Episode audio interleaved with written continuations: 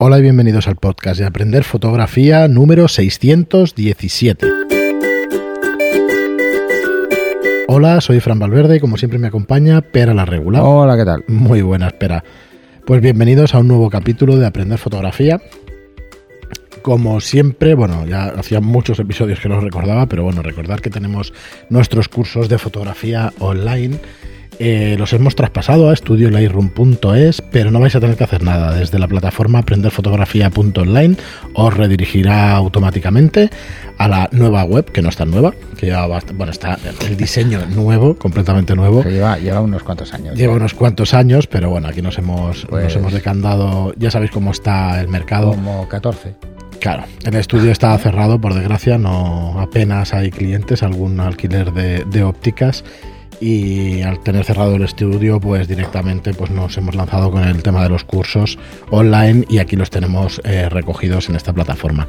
Eh, son cursos por 10 euros al mes y ya tenéis el nuevo curso de esquemas de iluminación de retrato en este caso que vais a poder ver eh, pues 10 esquemas distintos de iluminación. Luego vendrá de moda. sí bueno, hay comportamiento de la luz primero, ¿no? los episodios y luego, luego están los, los, esquemas básicos, pero para entender la luz, ¿eh? Sobre todo son para entender la luz, que es lo que pretendo. ¿eh? Si no escuchasteis hace un par de programas que los explicamos, la verdad es que eh, Pera utiliza una herramienta muy buena donde está haciendo los esquemas en 3D con las potencias de las luces, con las alturas de esas luces, de los flashes los diferentes modificadores. modificadores el modificador puedes decirle que lleve doble tela difusora, que no lleve, difusor, que lleve panel de abeja, lo que quieras. Espectacular. Está muy, muy bien. Así que muy, muy guay. ¿Puedes cargar tus propios modelos 3D?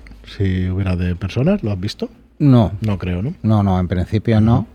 Pero es, son genéricos. Está ahí varios. Hay dos o tres chicos, dos o tres chicas, eh, dos o tres, dos niños, o sea, hay de todo un poco. Muy bien.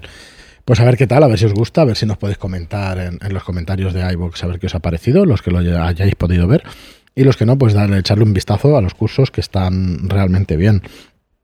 Y bueno, siguiendo el hilo de los muebles de la aplicación, Hoy queríamos hacer un programa sobre bodegón. Sí, bueno, en, la línea esto de vamos a practicar en casa, ya que poco podemos hacer los fines de semana, que estamos ahí el fin de semana que no se puede salir del municipio, y el municipio seguramente lo tenéis muy visto, a no ser que sea una gran ciudad, es fácil tenerlo demasiado visto ya como para seguir saliendo a hacer fotos. Entonces estamos haciendo estos ejercicios para hacer en casa, ¿eh? por si acaso nos confinan más o por si... Bueno, parece que por lo menos aquí en Cataluña parece que se atisba una pequeña La restauración a partir de la semana que viene ya... Sí, pero el bueno, toque te queda sigue, ¿no? No, la, no, pero se libera la restauración. Por ejemplo, ¿sabes esto que los bares están cerrados? Llevamos 40 días de bares cerrados. Es que bueno, bueno, bueno, bueno. bueno, no tratemos Es una barbaridad, ¿eh? Pero bueno, es lo que bueno, hay. es lo que hay. Eh, bueno, pues entonces había pensado que, eh, bueno, tenemos un momento ideal pues para practicar el bodegón casero ¿eh? y podemos hacerlo con lo que queramos, ¿eh? con un jarrón con unas flores o con el cochecito del niño o con lo que sea. Entonces, es importante, por ejemplo, entender cómo funciona la luz y cómo se varía esa luz, cómo se modifica esa luz en función de lo que queramos hacer. Entonces, ¿qué vamos a hacer? De entrada, Vamos a intentar tener eh, la cámara estable. O sea, esto hay que utilizar un trípode. Para hacer bodegón, se pueden hacer a mano alzada si utilizáis flash, pero yo no os lo recomiendo. partamos de la base de que es imprescindible. si podéis tener una mesa regulable a la altura, también os sirve, pero vamos, lo Y luego vamos a hacer fotos eh, con diferentes elementos. Así, mm, el que no tenga una cosa, pues puede usar la otra. ¿eh? Una cosa que es interesante tener en casa es un flexo de luz fija. Eh, un flexo cualquiera, ¿eh? De, cualquier lámpara. Para jugar con esa luz. Luego, cartulina blanca y negra. Imprescindible. Eh, no hace falta ni que sea cartón pluma. O sea, con cartulina de esta de papelería hay bastante. Incluso si queréis podéis tener alguna de algún color. ¿Y para qué vamos a utilizar la cartulina? Pues la negra la vamos a usar para cortar luz o para evitar que vuelva luz. Esto lo explico en el curso de iluminación en estudio, pero que es aplicable, bueno, y en, el de botellas también hablamos y tal. Y eh, la blanca la vamos a utilizar para reflejar luz, ¿vale? Para como un reflector. Es interesante tener varias porque algunas las vamos a cortar. Vamos a hacer más pequeñas, más grandes. O sea, yo os diría que compréis tres o cuatro hojas blancas y negras de DINAT 4, ¿vale? De tamaño folio. Y, y ya está. Aquí en estas cosas es bricolaje, ¿eh? imaginación al poder. Sí, Y servicio de estación es nuestro mejor amigo si estáis en Barcelona. Sí, si estáis en otro municipio, pues buscaos alguna casa Entonces, lo ideal, lo ideal es un flexo eh, de estos que sean totalmente flexibles, que podáis variar la posición de la luz. Si no tenéis eso, pues da igual. Luego, si tenéis flash de zapata, pues mm, que tenga el soporte del flash de zapata para poder jugar con él y poder mover la cabeza y tal. O un trípode pequeño o, o grande, es igual, pero que también podáis moverlo, que lleve una rótula pequeña y que podáis moverlo un poco. Porque una de las cosas más interesantes de jugar con la luz eh, es que vamos a jugar con una luz que para nosotros es muy dura, pero que para un bodegón de una manzana no es tan dura, porque proporcionalmente es muy grande un flash de zapata. Entonces, lo ideal es tener un flexo donde podéis poner una bombilla tradicional, que será una fuente de luz muy grande, y podéis hacer vuestros propios, o incluso una de bajo consumo o una de LED. Y luego además también podéis jugar incluso con el, eh, con el LED que lleva vuestro móvil. Porque esa será una luz muy puntual incluso para la manzana. Y podréis jugar mucho. Entonces lo que vamos a hacer es varias cosas que ya hemos ido haciendo. ¿eh? Vamos a jugar con la luz, mm, pintando la, la escena por tiempo de exposición, porque le vamos a dar más obturación, más tiempo a la obturación. Entonces toda la luz es una luz muy poco potente y entonces vamos a ir llenando la escena con esa luz. Cuanto más tiempo esté, más, más luz llegará. ¿Mm? Más, tendremos más exposición. ¿Qué más vamos a tener en cuenta? Pues vamos a trabajar en aperturas medias. ¿eh? Recordar que es muy interesante, no solo por profundidad de campo, sino eh, porque vamos a estar justo en el balance entre aberraciones y difracción. Así que vamos a trabajar entre 5, 6 y F11 como máximo. Eh, luego ya para avanzados ya veremos otras cosas. Si a alguien le interesa, pues por ejemplo, utilizar un descentrable, pero que no hace falta de entrada. ¿Vale?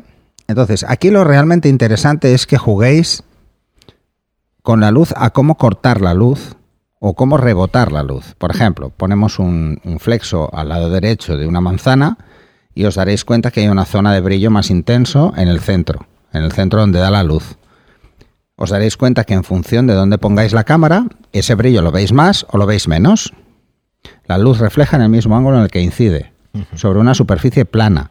La manzana, por ejemplo, no es plana, plana. entonces va a devolver luz en varios ángulos. Así que depende de dónde os pongáis la cámara, veréis más el reflejo o menos. ¿Mm? Depende de en qué zona de la manzana es más plana. Depende de qué zona es más curva. Entonces, ¿qué vamos a hacer? Vamos a coger un trozo de cartulina negro y vamos a meterlo por debajo de la luz, o sea, pasándolo por la luz, para intentar poner un trozo de cartulina pequeño en la zona donde está el brillo. Y veréis que atenuamos el brillo de una forma muy fácil. O, por ejemplo, la zona de contra, o sea, la zona contraria donde está la fuente de luz, que está, queda más oscura, pues vamos a poner una cartulina blanca para que quede más clara. O vamos a poner una cartulina negra para que quede más oscura todavía. Ya vamos a la hacer luz un- vuelve. Perdona, espera, es que estaba ahora con el programa este 3D. Le vamos a hacer una sesión de retrato a la manzana. Tre- sí, Vale, en tal 3D. cual. Podríamos hacerlo. De hecho, eh, ese programa, una de las cosas buenas que tiene es que tiene mm, tres, tres o cuatro figuras geométricas. Creo que es un cubo, una esfera, Una esfera, y seguro. un cono para que puedas jugar con la luz y te des cuenta Claro. cómo afecta la luz. Está muy bien, ¿eh? Al final, ahí vamos a llamar a estos y que... Jolín. Al final que les estamos vendiendo el programa. Eh, Está ¿Vale? muy chulo, la verdad es que sí. no, no, es que es, es chulo, es chulo. Y esto. No, y no está patrocinado, ¿eh? O sea, esto lo he dicho ahora porque. Pero podrían patrocinarlo a este paso. Si seguimos hablando de él, seguro, ¿eh? Al final los llamo, ¿eh? Vale, y entonces, ¿qué vamos a hacer? Vamos a intentar jugar con la luz, a cómo cortarla y cómo rebotar la luz. Intentar, por ejemplo, hacer una macro, no será una macro, ¿eh? perdón. hacer una ampliación, una zona muy grande de una flor. Os daréis cuenta que en función del ángulo en el que pongáis la luz, tenéis más textura o menos textura. Pues ese es el juego cuando hagáis un bodegón. El juego es ir a buscar las texturas, ir a buscar los tonos. Una de las cosas que más os va a costar de entrada va a ser la calibración del balance de blancos. ¿Por qué? A ver, si utilizáis obturaciones muy altas, quiere decir que pasáis de 1,60, vais a tener con una sola fuente de luz una cosa que se llama fliqueo, parpadeo. A los hercios, a lo que vaya, a los ciclos, ¿eh? que son a lo que vaya esa fuente de luz. Eh, si es de 100 o es de 60, pues habrá más o habrá menos. ¿eh? Es, esto es así. Si utilizáis obturaciones muy lentas, no veréis el fliqueo. El fliqueo en este caso lo que os puede afectar es que varíe la temperatura de color entre una foto y la siguiente foto. Porque podéis coger, eh, la luz es una onda y podéis coger la zona alta o la zona baja. Eh, la, la, luz continua es una fluctuación de esa onda, o sea que podéis coger una zona a otra y que os quede alterado el balance de blancos. Por eso la luz fija Normalmente cuando hablamos de luz fija para trabajar en estudio, hablamos de que al menos sean tres, para que no coincidan tres bombillas a la vez, pero en casa no hace falta. Aquí lo que vamos a tener es que calibrar bien el blanco. Pero como vamos a trabajar con una obturación baja, o sea, lenta, va a estar mucho rato, vamos a coger todas las ondas, así que eh, vamos a reservar la calibración del balance de blancos a postproceso del RAW. Con eso, ¿qué os quiero decir? Que es interesante que pongáis algo blanco que no esté sobreexpuesto ¿eh? para que podamos coger con el cuentagotas el balance de blancos correcto. Si tenéis una carta de gris neutro, mejor. Y entonces aquí de lo que se trata es de ir jugando a tapar la luz, a ir cortando la luz, pensar que si cortáis luz vais a perder intensidad, o sea, vais a tener que abrir o darle más tiempo. Cuanto más la cortéis, más, y así. Y así os daréis cuenta cómo jugar con la luz. Esto es exactamente lo mismo que si luego nos vamos al estudio y trabajamos con un flash. Pero lo vamos a ir viendo sobre la marcha, que es la diferencia con la luz continua. Y estamos en un trípode, o sea, no vamos a mover. Si tenéis un portátil y tenéis, por ejemplo, Adobe Lightroom o la herramienta propia del fabricante, podéis hacer un disparo desde un portátil o desde el ordenador y así os daréis cuenta también cómo va quedando, ir jugando para no tener que ir mirando la foto cada vez, sino mirar directamente en la pantalla. Podéis ir al portátil y tal. Si vais a hacer bodegón, lo interesante es que no tengáis luces que puedan afectaros. Si vamos a trabajar con la fuente de luz y vamos a meternos en serio a jugar con la luz y con las cartulinas, a cortar y a rebotar luz porque podemos hacer bodegón con Lucía, pero mm, lo ideal es que, eh, controléis vosotros la luz. ¿eh? Una de las ventajas que tiene el estudio es que la luz la controlamos al 100%. Eh, y entonces tenemos el resultado que buscamos, porque la controlamos al 100%. Así que para estos ejercicios lo ideal es que bajáis persianas y tengáis solo la luz que ilumina al motivo.